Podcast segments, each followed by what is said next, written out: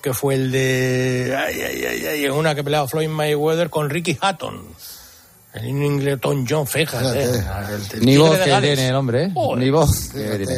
Pues mañana desde las 8 en Dazón, entonces. Bueno, En además- Dazón, en sí, directo. lo bueno va a ser como a partir de las 10. Y en ¿no? breve ya lo anunciaremos en Classics, en 13, eh, se proyectará la película Rocky. Rocky. Y después habrá un debate entre gente inexperta, Exacto. advenedi- advenedizos. Efectivamente. Hay que llevarle a Luis Herrera una velada, lo hemos prometido. Ah, eso sí, sí, sí. Vamos bueno, a llevarle una ¿qué ha velada dicho, a? Luisito. Hay que darle el bautismo. Ay, que le va a gustar poseo, Seguro. mucho, estoy seguro. Pues sí. Director, que tenga usted una feliz semana. Por cierto, la semana que viene les abandono, ¿eh? Ah, sí. Estará Munilla, sí. ¿Con qué permiso? Pues con el permiso de la autoridad. Vale. Ahí, ahí lo estoy Militar, leyendo. por supuesto. Aquí Se autoriza a don va. Larrañaga a Ya, ausentarse. Bueno. Me voy a su segunda tierra, director, me voy a Asturias. Ah, qué bien. Voy a hacer una marcha a los lagos de ¿Pero Covadonga. ¿Vas a bici. hacer eso en bici tú? Sí, a ¿Pero los lagos. trialón o solo bici? No, bici solo. Bueno, el triatlón es terrible, no hagas eso que son malos. No, ya lo he hecho. Ya, por eso no lo hagas más que son malos. ¿Y qué vas a subir? ¿El lago Enol y eso? Sí, claro. Desde, desde. Cangas es una, Eso, una eso, marcha de conozco. 120 kilómetros. Lo ve ahí, yo en los lagos de Covadonga a volver a empezar. Pero eso es tremendo y para los ciclistas es que es La huesera, profesional. la huesera, la huesera, ahí está. huesera. Es profesional, claro. ¿Tú sabes lo que es Es un profesional como la copa de un bonsai. de- del amor, del amor sobre todo. Buena semana, director, gracias. Gracias, Jaime. Un abrazo. Nos vamos. Sí, vamos con un nuevo mensaje de William Hill. Volvemos a entrar en el partidazo en William Hill y allí te invitamos a que hagas tu propia apuesta personalizada con Crear mi apuesta de William Hill. Es muy fácil, solo tienes que hacer tu selección y luego eliges la combinación de apuestas que tú quieras. Mira, por ejemplo, que el Real Madrid gana mañana y los dos equipos marcan, se paga a cuota 3,90. Es decir, por una apuesta de 10 euros se pagarían 39. Haz tu mejor jugada como ves en williamhill.es. William Hill, desde 1934. Las cuotas pueden variar. Juega con responsabilidad y solo si eres mayor de 18 años.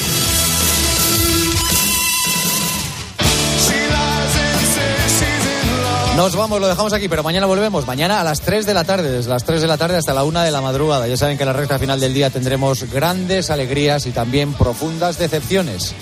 En fin, es lo que tiene el fútbol, es lo que tiene la competición. Así que suerte para todos y mañana que lo disfruten los que ascienden a Primera División. Gracias por estar ahí un día más. Hasta mañana. Adiós. Joseba Larrañaga. El partidazo de Cope. Estar informado.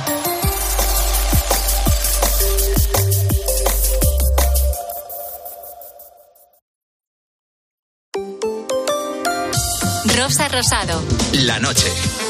Cope. Estar informado.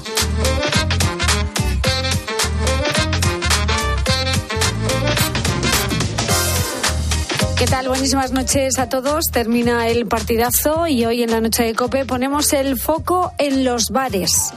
Dicen, y seguramente será verdad, que en ningún otro país del mundo hay tantos bares como en España. Y es que aquí pasamos mucho tiempo en ellos.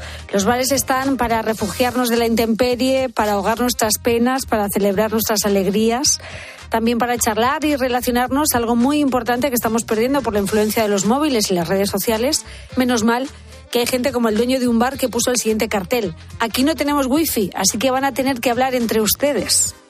Desde luego que se agradece el detalle, pero hablando precisamente de bares, resulta que muchos están cerrando y ya cifran en más de 60.000 los que han cerrado en la última década. Una realidad que afecta sobre todo al entorno rural donde se hacen verdaderos esfuerzos por mantener abiertos sus bares. Por ejemplo, en Espadilla, una pequeña localidad de Castellón de 90 habitantes, su bar llevaba abierto 49 años, pero este pasado septiembre cerró porque nadie quiso hacerse cargo. El ayuntamiento difundió un anuncio ofreciendo ayudas e incentivos para encontrar dueños y los encontraron. Alejandro y Rosalía, un matrimonio de Valencia que lo ha reabierto este mes de abril. Aquí vienen, almuerzan y después juegan su partida a cartas, algunos, otros en el periódico. Aquí es donde llegan todos los paquetes del pueblo, cuando no hay nadie en casa, pues vienen aquí, o sea, que es un punto social bastante, bastante fuerte. Los bares que cumplen una función social que es muy importante en nuestro país y que son imprescindibles para mantener los entornos rurales con vida. Hoy son los protagonistas en la noche de Cope. Bienvenidos.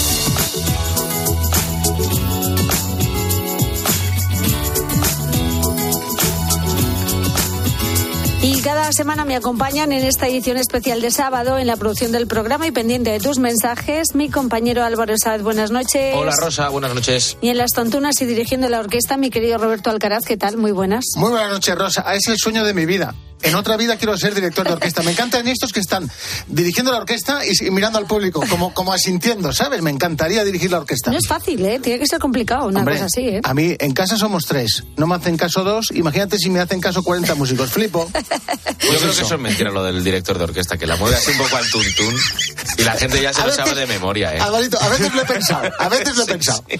Bueno, en fin, chicos, bares, ¿qué lugares? Bares, qué maravilla. Yo dudo mucho que en ningún otro país del mundo haya tantos bares como en España. Imposible. ¿Verdad?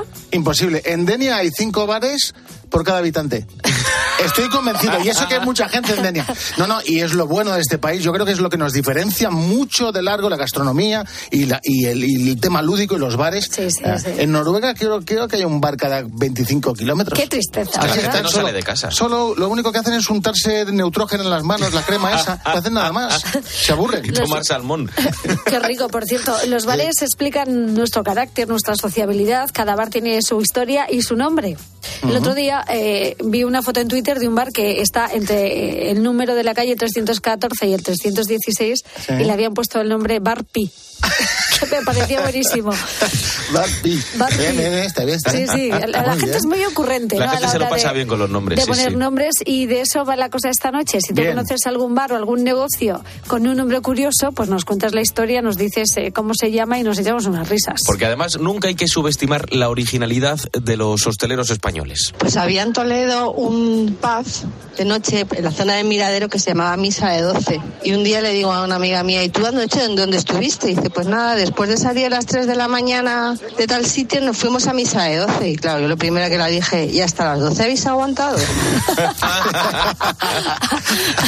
O que llegan tarde a la misa también. Si van a las 3 y era a las 12, depende de cómo se mire. Yo conozco una tienda de cosas de pádel que se llama Pádel Nuestro. Es Sí, verdad, pero es es, muy, verdad. es muy mítica esa, es de las más grandes de España. ¿En Además, serio? sí, sí, sí. Es Coño, enorme. ya. Es una franquicia, es una franquicia de Es muchas una tiendas. franquicia, Pero me parece es. muy original. Padel ibérico. y, y entonces una pala, en vez de la pala, es un jamón. Ah, sí. Sí, sí, el logo. Qué bueno. La gente de la bomba. Bueno, un bar de vinos que se llama Vino y se quedó. Mira. Ese también está bien. Ah, está chulo. Sí, sí, sí, sí. está sí. chulo. Todos los bares de vino están chulos. Se llamen como se llamen, ¿eh? Bueno, hay una empresa de reformas eh, que está en Petrel que se llama Robert Refor. Igual el dueño, igual el dueño se llama Robert. Robert Refor. Refor. Refor, sí, señor. Refor, sí, señor. Sí, señor. Muy bien. Bravo por esa originalidad a la hora de poner nombres de bares y negocios. De eso va la cosa. Si conoces alguno, nos lo cuentas. En el Facebook del programa La Noche de Rosa Rosado, en nuestro Twitter, arroba la noche guion bajo rosado, y notas de voz al WhatsApp del programa, el 687089770. Rosa Rosado. La noche. Cope. Estar informado.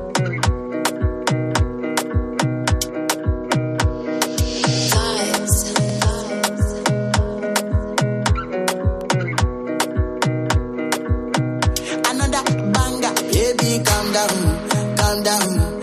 Yo, this your body, it puts in my heart for lockdown, for lockdown, oh lockdown. Yo, you sweet life, phantom, phantom. If I tell you say I love you, you know for me, young girl, oh young girl. No, tell me no, no, no, no, oh, oh, oh, oh. Bueno, ¿qué te pasaría por la cabeza si cierran tu bar de toda la vida?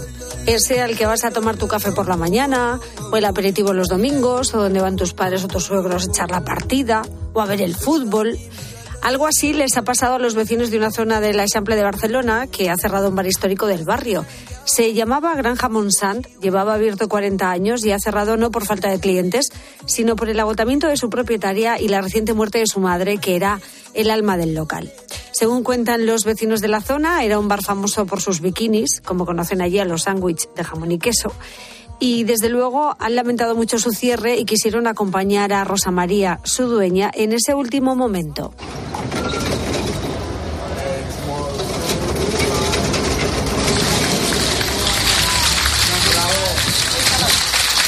Echando el cierre. Y es que en poco más de una década se han perdido 26.830 de estos locales. Y si en las ciudades los bares son importantes, te puedes imaginar lo que suponen en lugares más pequeños. De hecho, el partido Teruel Existe ha presentado en el Congreso una proposición para que se reconozca a los bares como entidades de la economía social en los pueblos de menos de 200 habitantes. De esta forma podrían obtener incentivos y beneficios fiscales. Aún así, hay sitios que han ensayado fórmulas que van desde la autogestión hasta el bar a demanda para seguir manteniendo un espacio que más que un negocio, es el único punto de encuentro para sus cada vez más escasos vecinos. Eso ha ocurrido en Espadilla, una pequeña localidad de Castellón de 90 habitantes, después de 49 años. Cerró el pasado septiembre porque nadie quiso hacerse cargo y su dueña anterior se jubiló. Pues bien, el ayuntamiento empezó a ofrecer ayudas e incentivos para encontrar dueños y allí aparecieron Alejandro y Rosalía, un matrimonio de Valencia que lo han reabierto en abril. Aquí vienen, almuerzan y después juegan su partida cartas, algunos, otros en el periódico. Aquí es donde llegan todos los paquetes del pueblo, cuando no hay nadie en casa, pues viene aquí todo lo que viene de correos, de Amazon y todo lo que venga, pues viene todo aquí al bar. O sea que es un punto social bastante, bastante fuerte. Y cuando cierra el bar, cuenta Alejandro que el teléfono no para de sonar. Cuando está cerrado el bar, ya te digo, yo he cerrado dos días ahora y el teléfono no ha parado de sonarme. ¿Que no vas a abrir? ¿Que no? Y mira que pongo el cartel fuera. Digo, mira, es que hemos parado dos días para descansar porque vamos seis días a piñón, fuerte. En Cuenca, concretamente en Santa María del Val, con 68 vecinos, tienen dos bares a demanda. Solo así resultan rentables y uno de ellos lo lleva el propio alcalde Ricardo Molina. Esta tarde salimos a tomar una cerveza. A ver, eh, pues si no vienen, oye, que no venimos esta tarde, que nos vamos. Pues no abres, no, no enciendas café, no gastas. Pues nos vamos apañando. Es como si fuera un bar familiar de todos. Se abre casi a demanda, como el transporte. El objetivo final, cuenta el alcalde, es mantener con vida al pueblo. La solucionamos más los problemas más en el bar, en. Entonces, yo creo que un pueblo sin bar se pierde toda la vida social. Porque entonces habría vecinos que no se verían nunca en, en tres, cuatro meses. Bueno, nunca, en todo el año no se verían. Que España es un país de bares lo sabemos porque los bares son esos lugares fundamentales para el 85% de los españoles. Y así lo refleja un reciente estudio sobre el impacto que tiene la hostelería en la actualidad que ha presentado la Asociación Estatal de Directores y Gerentes en Servicios Sociales. Gustavo García es coordinador de este estudio y nos está escuchando ya. Gustavo, buenísimas noches. Muy buenas noches. Bueno, nos la verdad es que habéis hecho un repaso precioso, ¿eh? Me alegro que le haya gustado. Se pierde la vida social, decía el alcalde, si cierran estos bares. Sí, miren, una entrevista también que hicimos en la emisora a poco después de presentar este estudio, también entrevistaban a un alcalde y le hicieron una pregunta que, que además le dijeron, es poli, sé que es políticamente incorrecto, pero entre que le cierren el bar o le cierren la escuela, y la respuesta del alcalde fue rotunda. Dijo, mira, la escuela, yo tengo una niña eh, de cuatro años y puede ir a un pueblo vecino que está a seis kilómetros y así se relaciona con más niños, porque en el pueblo son solo cuatro niños. Dice, sin embargo, si me cierran el bar no tengo alternativa. Claro.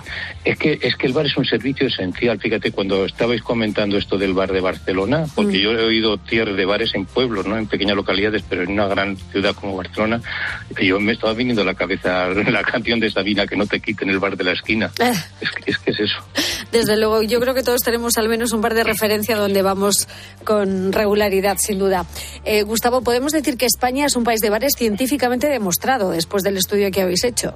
Sí, sí, además este estudio mm, después la universidad, en este caso de Málaga, lo ha estado validando con métodos estadísticos y bueno, han, mm, visto que sí, que tiene una validez eh, muy alta, ¿no? Porque hicimos una encuesta muy sólida y decías que España es un país de bares, por supuesto, no es un servicio más, forman parte de nuestra vida para la inmensa mayoría de la población. De hecho, casi un 86% de las personas encuestadas que usan los bares los usan no como un servicio más, sino que forman parte de su vida, es decir, son espacios de proximidad al lugar donde viven o al lugar donde trabajan. Claro, es una de nuestras señas de identidad. Sin embargo, Gustavo, fíjate, estamos viendo un cambio de tendencia en la hostelería española y es que se están cerrando muchos bares, pero se abren más restaurantes. Ah, claro. Claro. Mira, un- una de las primeras cosas que preguntamos es cuáles son los bares o los establecimientos hosteleros que forman parte de nuestra vida cotidiana, esos que te enganchan, esos que son tu bar, donde vas a quedar, donde te conocen, donde quedas con la gente, ¿no? Y claro, ahí es donde encontramos ese tipo de impactos que son mm, tremendos. O sea, la relación estadística entre tener bares de referencia o no tenerlos significa tener mayor satisfacción con la vida y mayor confianza en el vecindario. Y eso es importantísimo. Fíjate, lo que pasa es que según aumenta, pienso yo, el tamaño de la población, se pierde un poco ese sentido de servicio de proximidad de los bares, ¿o no? Sí y no, las dos cosas. Es decir, eh, se aprecia más el valor del bar de proximidad según disminuye el tamaño de la población. En este sentido, la afirmación que dices es así. Pero claro, si contamos Barcelona o contamos mi pueblo, que tiene 700 habitantes, pues posiblemente en mi pueblo se aprecie más el bar de proximidad. Pero si en vez de Barcelona hablamos de ese barrio que estabais hablando, de esa unidad claro. de convivencia, claro. Y en ese sentido, a lo mejor, si preguntásemos a ese nivel, encontraríamos un mismo aprecio por esos bares donde vas almorzar cuando estás trabajando y quedar eso que decía también en el reportaje de que decía el alcalde que se resuelven muchas más cosas en el bar eso, sin duda ninguna. Mira, en mi pueblo, 770 habitantes, soy un pueblo de Soria y tenemos ocho bares abiertos todo el año. Es donde nos encontramos incluso personas de muy distintas tendencias políticas, por decirlo así, y sin embargo ahí encontramos espacios de convivencia, de relación, de acuerdo también, cosa que sin embargo en, una, en torno a una mesa de un despacho a lo mejor no llegaría. No es lo Y lo mismo. mismo pasa en el lugar donde yo trabajo. Los grandes cambios, las innovaciones que estamos haciendo, en mi caso en el tema de residencias de mayores, eh, los grandes cambios se han acordado más en el bar donde bajamos a almorzar que en la mesa de despacho. Es decir, estoy de acuerdo con el alcalde ese que ha hablado hace un momento. Y además, eh, Gustavo, es increíble el esfuerzo que están haciendo algunos ayuntamientos ofreciendo ayudas o incentivos para encontrar nuevos dueños en sus bares, incluso muchos pueblos que están ensayando fórmulas que van desde la autogestión hasta el bar a demanda, todo con tal de mantener abierto el bar del pueblo. ¿Qué, qué, qué hacemos con la. España vaciada? Un- Una, una, pues mira, es muy curioso, y ahora te digo, primero, hay, habéis mencionado dos fórmulas muy interesantes, ¿no? Y además también en el reportaje es que ha sido muy bonito, el este de, de ese pueblo de Cuenca, que decía que también es que allí reciben la paquetería, es que, bueno, en mi pueblo algunos bares tienen las llaves de gente del pueblo, Claro. que, se- que si no estaría sola. Sí. Pero hay una fórmula que está funcionando muy bien, sobre todo en provincias como Teruel. Por cierto, la iniciativa de Teruel existe bien a raíz de este estudio. Entonces, una fórmula que está triunfando en provincias como Soria, Teruel, eh, es la- el centro multiservicios. Es decir, que el bar tenga facilidades para ofrecer otro tipo de servicios al pueblo sin tener que sacar una licencia específica. Ah, es decir, claro. que pueda vender, que pueda vender cepillos de dientes, calcetines, mm, yo qué sé, libretas, no sé, o sea, que sea el lugar mm, multiservicios. El centro multiservicio es uno de los triunfos de la España en los medios rurales, porque al fin y al cabo el bar tiene que ser, aunque tenga ayudas, tiene que ser un negocio, negocio para una familia o una persona que puedan vivir de ello. Claro. Bueno, pues vamos a darles oportunidades de que presten servicios útiles para el pueblo y que al mismo tiempo puedan vivir de ello. Pues yo espero que esa iniciativa de Teruel existe llegue a buen puerto, al menos para que los bares de los pueblos puedan asimilarse a entidades, o a centros multiservicios o a entidades como cooperativas o fundaciones que puedan recibir pues sus bonificaciones fiscales y se puedan beneficiar de otros incentivos económicos y lleguen a salir rentables para que no los cierren. Claro, claro, es que de verdad los bares es algo más que un lugar, pues eso, para ir a beber o para ir por su sí, claro, pero es el centro de relación, además de relación espontánea. Y al mismo tiempo el bar de proximidad da seguridad. Claro. Da o sea, tú vas a un pueblo o a, una, a un barrio en invierno a las nueve de la noche, que es ya muy oscuro, ves un bar abierto, bares de esos, ¿eh? de, de barrio, de pueblo, y, y, jolín, te da cosa. ¿no? Está dentro de tu Un zona de confort. Claro, un, un reportaje de un medio de comunicación en, en la provincia, en este caso era Segovia, encabezaba un reportaje sobre este estudio que hicimos con un caso que había pasado la semana anterior en un pueblo pequeño. Decía que a las 8 de la tarde, en el mes de noviembre, todo oscuro, se pegó fuego un edificio. Dice, menos mal que estaba el bar abierto, la gente del bar se dio cuenta, salieron y lo apagaron. Fíjate. Cuando llegaron los, los bomberos les felicitaron y el dueño de la casa les invitó a volver al bar y les pagó toda la ronda de esa tarde. Pues claro que sí, para Es eso están los bares. Exactamente. Y para ese tipo de celebraciones, sin duda. Ya bueno, lo creo. eh, si, si hace años nos dijeran que los bares acabarían convirtiéndose en una especie protegida, nos llevaríamos las manos a la cabeza, Gustavo. Qué cosa. ¿eh? A que sí, todos tenemos algún bar. Y, y además eso, los que tenemos bares de referencia somos, tenemos mayor satisfacción vital y mayor confianza en la ciudadanía, que es eso, decir que estamos más propensos a participar y a relacionarnos. Y eso es importante. Sin eso no hay cultura, no hay sociedad. Y desde luego que, que ahí tienen mucho que ver los bares. Eh, Gustavo García Pues es coordinador de este estudio sobre la dimensión social de la hostelería en España. Gracias por estar esta noche en COPE. Y Gustavo, nos vemos en los bares. Pues muchas gracias y que no nos cierren el bar de la esquina. Eso es. Adiós, gracias. Adiós.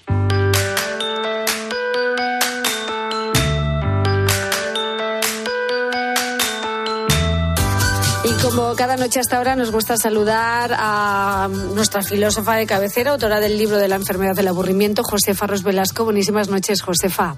Buenas noches, Rosa. Qué tema tan bonito y tan importante estamos tratando esta noche. Pues es que en el bar no nos aburrimos ni una pizca, ¿eh? No, hombre, el bar está diseñado precisamente para evitar la soledad, por supuesto, pero también el aburrimiento. Yo me fijo mucho, ¿eh, Rosa? En si hay bares. Yo me he mudado muchas veces y a la hora de elegir el sitio donde voy a vivir, me fijo en que exista este bar de proximidad. Porque yo soy muy baretera, lo tengo que, que admitir. A mí me gusta, a mí me gusta esto de llegar a tu bar de siempre, que te conozcan, que te pregunten cómo te va, que te digan, te pongo lo de siempre, lo de todos los fines de semana. Y reconozco que, que lo pasé muy mal en Estados Unidos que no existen. Este concepto de, de, bar de proximidad ni de bar en general no existe. No existe la terraza, las tapas. Y para mí fue un gran aliciente a la hora de decidir volver a España. Desde el que luego. exista ese bar. Bueno, y los bares que cumplen una función social muy importante es un elemento de cohesión social en entornos de proximidad en nuestros pueblos. Fíjate, es fundamental porque forman parte de, de la vida de las personas y, y en este momento en el que cada vez hay un mayor número de personas afectadas por situaciones de soledad, los bares, uh -huh. y es lo que quería um, hablar contigo esta noche, Josefa, evitan eso, el aislamiento y la soledad. Por supuesto que sí. Además, fíjate qué cosa tan curiosa, Rosa, las residencias. Ya sabes que yo estoy trabajando, estoy haciendo un estudio en residencias en España para ver pues cómo son esos niveles de soledad, de aburrimiento. Y me encuentro algunas residencias que tienen su propio bar dentro de la residencia. bueno. Y son las que me, sí, sí, y son las que mejor funcionan. Porque al fin y al cabo, bueno, las residencias se convierten como en un pequeño pueblo para las personas mayores. Sobre todo para aquellas pues que no tienen tanta posibilidad de salir al exterior. Y al final, por las tardes se reúnen en esa cafetería, en ese bar que hay dentro de la residencia. Y ahí es donde se hace la vida comunitaria. También, por supuesto, en los centros, en los clubes de la tercera edad, siempre, siempre está esa barra, ¿no? Ese pequeño bar, porque hace, hace de pegamento, hace las funciones de, de, cohesión. Entonces, bueno, yo creo que además muchas personas nos estarán escuchando ahora mismo esta noche desde un bar.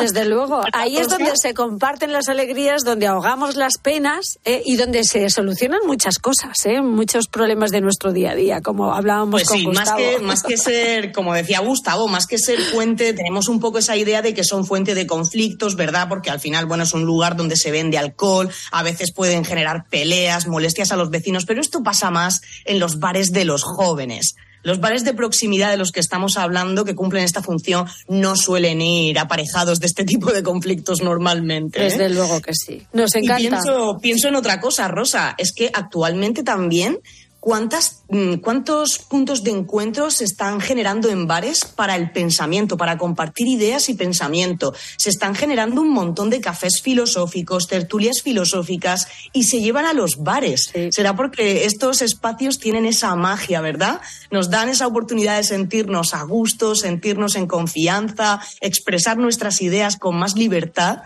bueno, son maravillosos. Y es curioso que siendo un país de bares, pues se hayan convertido en una especie a proteger. Por eso hoy queríamos poner el foco en cada uno de estos bares que forman parte de nuestra vida y que nos gustaría que lo siguieran haciendo. Por supuesto que sí. Fíjate cuando, cuando estábamos en plena pandemia, cuando cerraron los bares, creo que fue algo que nos destruyó a todos.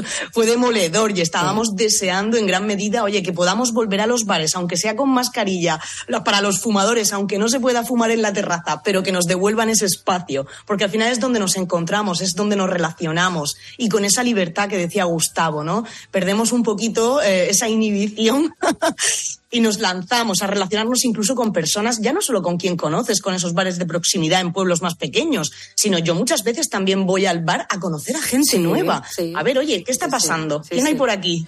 Desde luego, oye, pues que no nos cierren, como decía Gustavo, el bar de la esquina, ¿eh? que siga abierto no, por, favor. Y por muchos años. Yo sufro mucho porque el bar de la esquina donde yo vivo está cerrado. Vaya. Ojalá lo vuelvan a abrir. Eso es lo que hay que hacer, volver a abrir ese, ese bar y, y que cunda la vida en torno a ese es, bar. Es nuestro, es nuestro distintivo, atrae a muchísima gente. Cuando sí. vienen turistas, desde luego se quedan sorprendidos de este fenómeno que nosotros tenemos y tenemos que conservar. Desde luego, es nuestra cultura y nuestra seña de identidad.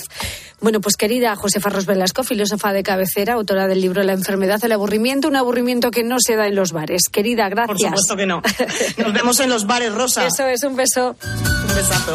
Escuchas la noche. Con Rosa Rosado. Cope, estar informado.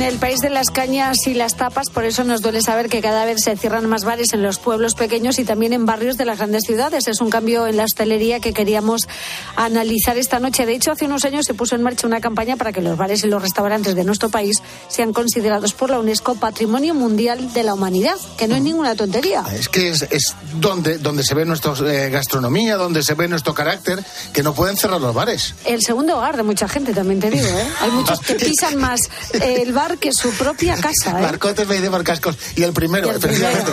En mi caso tendríamos que nivelar las horas, ¿eh? ¿Dónde has pasado más tiempo despierto? A mí me encanta, me encanta estar en los bares. Y entro, entro incluso solo. Hay gente siempre encantadora, siempre hay vino ahí, siempre hay un enrede. A mí me gusta. Nuestros planes es ir al bar. O sea, no, no vamos a, yo que sé, a, a otra cosa, no. ¿Dónde quedamos? En el bar. Sí. Siempre. Sí, sí, sí, bar. sí, no sí. en un banco, no tal. En el Esos bar. bares con su historia y con sus nombres, y no solamente los bares, sino también muchos negocios de este país que tienen nombres curiosos y seguro que alguna historia interesante detrás. Porque todos tenemos ese bar que, que lo llamamos de una manera, pero que en realidad se llama de otra y nadie sabe por qué. Bueno, pues este es uno de esos ejemplos. Donde yo vivo hay dos sitios que yo recuerde. El primero es una peluquería que está en activo, que se llama mm, Esto no es Lourdes. Y el segundo era una discoteca que era, tenía como una entrada como así alargada, tenías que pasar por una zona así un poco rara y se llamaba Al fondo hay sitio. Pero como el nombre era tan largo, al final acabamos llamándoles todos Alfonsito. Adiós. Esto es mucho mejor. Alfonsito es el diminutivo al fondo de sitio. Al fondo de sitio. Como recopla recuerdo de Constantinopla, recordemos el, el- el chiste. Esto está muy bien. Perdóname, tú entras en una peluquería que se llama Esto no es Lourdes, Esto no es Lourdes. y ya te están diciendo que, a ver, que te centres un poquito en lo que vas a pedir. El, el nombre, eh, si tienen clientela, tiene mucho mérito esta gente, porque el nombre ya echa para atrás. Esto no es Lourdes, pero es buenísimo, ¿eh? Es la excusa perfecta cuando te piden algo así un poco raro y dices, ¿has visto Claro. cómo se llama la peluquería? Que los Claro. milagros a- Aquí a cortamos, peinamos y da gracias que lavamos. Mucha gente entra en la peluquería y dice, "Mm, ponme guapa. Mm, te has equivocado de Eh, sitio. guapa. efectivamente, Eh, ¿cómo- efectivamente. ¿Cómo, cómo hago? ¿Cómo Qué hago? bueno, buenísimo. Bueno, y vamos a decir más porque esos nombres curiosos hacen que sus clientes eh, sean los mejores comerciales al final. Hace unos años, mm, durante mucho tiempo, me estuve comprando ropa en una tienda, en una boutique que se llamaba Llámame Loca. Y la verdad es que tenía una ropa de locura, súper bonita. Y luego hay una firma de zapatos que la firma se llama Alma en Pena. Y a quien le guste el brilli brilli, los zapatos son súper bonitos. Adiós. A pesar del nombre, Claro, Alma en Pena. Alma en Pena. No, Me encantan estos nombres, Alma en Pena y Llámame Loca. Llámame loca. Pero hay que tener, hay que tener valor para poner ese, ese porque claro, te, te juegas que la gente entre o no entre. Sí, sí, sí. Bueno, y en Valencia hay un, hay un sitio que se llama La, la Birra de Brian. Haciendo un guiño a la película La vida de Brian, está la Birra de Brian. Y bueno, bien. y en Barcelona hay un sitio de tapas que se llama La Tapilla Sixtina. La tapí, oh, no. Y en Madrid, en, En la calle calle Ayala. Bailen está. Y en Madrid, en la calle Ayala, también la tapilla Sixtina. Ah, tenemos otra tapilla Sixtina Sí, ahí. sí. Es buenísimo. Bueno, ¿tú conoces algún bar o algún negocio con un nombre curioso? Pues nos llamas, nos lo cuentas y sobre todo dinos la historia que hay detrás si la sabes. En el Facebook del programa La Noche de Rosa Rosado, en nuestro Twitter, arroba la noche guion bajo rosado y notas de voz al WhatsApp del programa el 687089770. Bueno, en unos minutos te voy a hablar de una carrera muy especial, el camino de Robert contra el cáncer. Robert murió hace cuatro años de un cáncer en el estómago y su amigo Nico ha decidido correr 320 kilómetros para recaudar fondos. La labor de Robert es muy llamativa porque estas becas de investigación suelen ser el 99% entregadas por las grandes farmacéuticas y sin embargo ahí va Robert todos los años, eh, entregó ya tres becas con sus 20.000 euros al lado de estas empresas, ¿no? Bueno, enseguida conocemos la historia de Robert, también la de Nico, y hoy viene a vernos Ismael Cala, periodista y experto en desarrollo humano. Es un tipo que no para de dar conferencias muy inspiradoras por todo el mundo y viene con su último libro, Fluir para no sufrir. Antes, las noticias de las dos.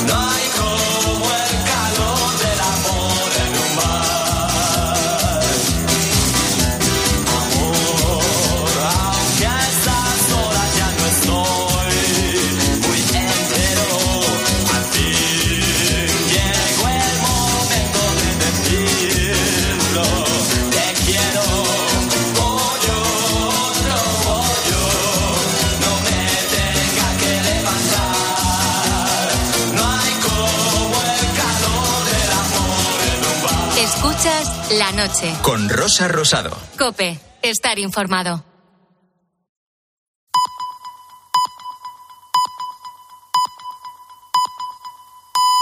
Las dos, la una en Canarias.